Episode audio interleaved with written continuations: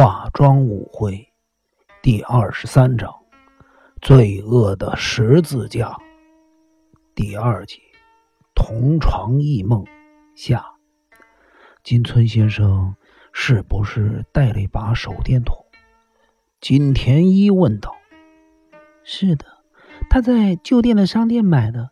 这里我要说的是，昨天晚上在我听到大家的谈话之前。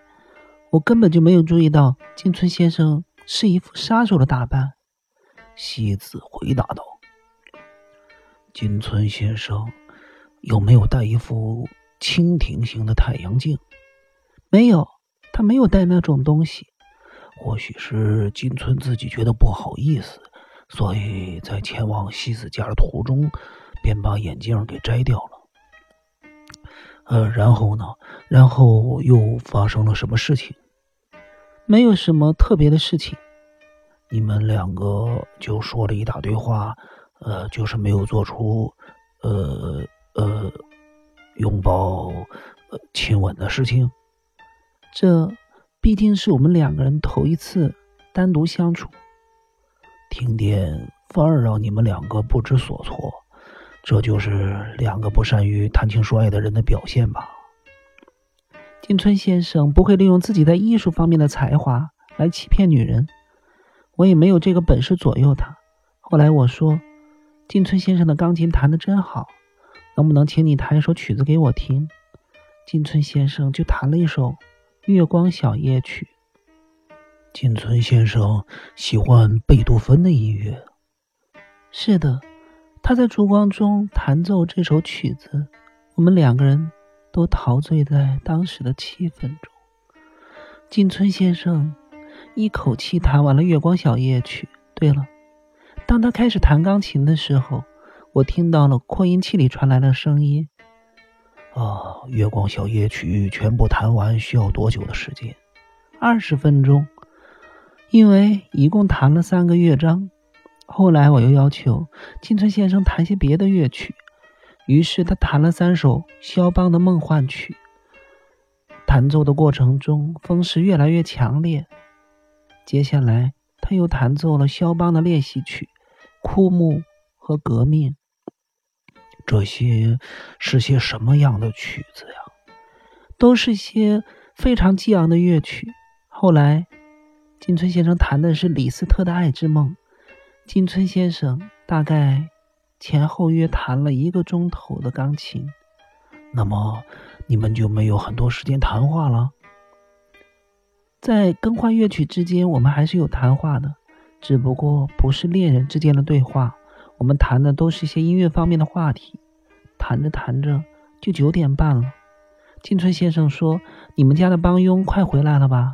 我回答说：“是啊。”他又说：“那么我也该告辞了。”因此。金村先生就回去了。九点半，这个时间没有弄错吗？日比野警官为了慎重起见，于是再确认了一次。没有错，因为他问我几点钟，所以我特别低下头看了一下手表。当时正确的时间应该是九点二十五分。金村先生听了之后便要告辞。我说：“不好意思，金村先生特地来我家，结果……”却没有好好的招待你。我先生喝威士忌，所以我事先准备了一些小菜和威士忌，可是却忘了拿出来。这么说，金村先生在不吃不喝的情况下谈了一个钟头。是的，金村先生还跟我说谢谢。他说那天晚上的气氛实在是太好了，所以才能够一首接一首的弹下去，因此特别的感谢我。我说，我也深有同感，希望下次能有机会，我先生也能够聆听金村先生的演奏，他一定会非常的高兴。金村先生则说：“我真羡慕他能有你这样一位贤内助。”金村先生开始弹琴之后，你们便陶醉在美妙的旋律中，一直到曲终人散吗？金田一先生，你说的没错。当时金村先生有没有提到浅间隐那儿有人在等他？日比野警官提出了这个问题。没有，我送他到玄关的时候，他只是说，我回去了以后，你又是一个人了。我回答他说，没有什么，我已经习惯了。你刚才说低头看手表的时候是九点二十五分，然后你又送金村先生到玄关，又说了一阵子客套话，那么差不多应该是九点四十分了吧？是的，但是后面又发生了一段小插曲。你说的小插曲是，金村先生是一个大而化之的人。昨天晚上在客厅，我也听你们这么说他。他真的是很容易丢三落四。他离去后，我便收拾了一下客厅，结果发现他的琴谱还留在我家的钢琴上。于是我赶紧去追他，一直追到转向浅间影方向的转角，突然间看到前面有个人影，我以为是金村先生，因此轻喊了一声“金村先生”。那个人在黑暗中回过头来。却慌忙地跑进了高原饭店。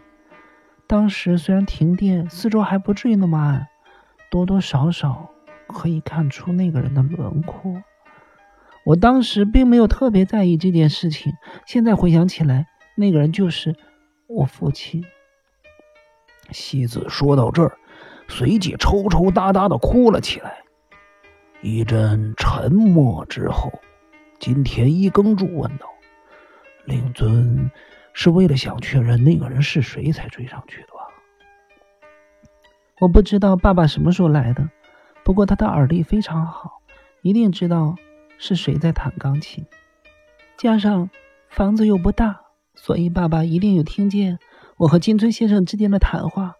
金田一先生，黑暗真的是罪恶的根源。怎么说？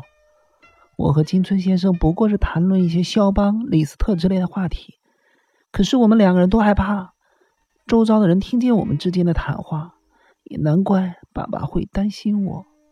这大概就是所谓的天下父母心吧。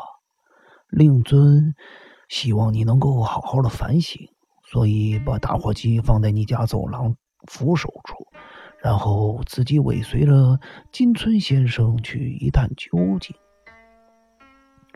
应该是这样。当我以为前面那个人就是金村先生，而叫他的名字的时候，爸爸就匆忙的跑走了。你过了一会儿就追上金村先生了？是的，我在往浅间影的转角处追上他。金村先生显得相当不安，他手上拎着手提包，走得非常的缓慢。当我看到他的背影的时候，其实。我以前就有这样的感觉，我觉得金村先生像是背负着罪恶的十字架。罪恶的十字架。金田一耕助诧异的问道：“这是什么意思？”我觉得他心里面有很重的负担，我想，大概是跟我见面让他的良心受到苛责吧。金田一耕助和日比野警官看了彼此一眼。难道狄小路太久所拥有的秘密，就是金村真二肩头上沉重的负担？当他和丰前代子有关系的人见面时，他肩上的十字架就会越来越沉重了。呃，以金村先生的脚程走回浅间影的别墅，大约需要多久的时间？我不知道他的别墅在哪里。日比野警官，你知道需要多久吗？这个要根据每个人走路的快慢，不过我想再怎么慢也需要二十分钟，嗯，或者再多一点。这么看，金村先生回到家差不多是十点钟，命案。已经发生了。对了，接下来是爸爸告诉我的事情。哦，是什么事情？关于今天开枪打伤我爸爸的人，爸爸说那个人他看得很清楚，但却不是金村先生。那个人会是谁呀？爸爸也不知道，他不认识那个人，只不过那个人穿的跟金村先生一模一样的衣服罢了。蝎子露出了害怕的神色，整个人变得非常的僵硬。警方还不知道那个人的下落吗？呃，目前还不知道。今天一更柱看了看山下警官和等等的警官，接着将视线投向了日别警官身上，声音沙哑的说：“金村先生有枪吗？”这怎么可能？风阿姨特别强调，金村先生这个人，就算变得再多，也绝对不可能会拿枪。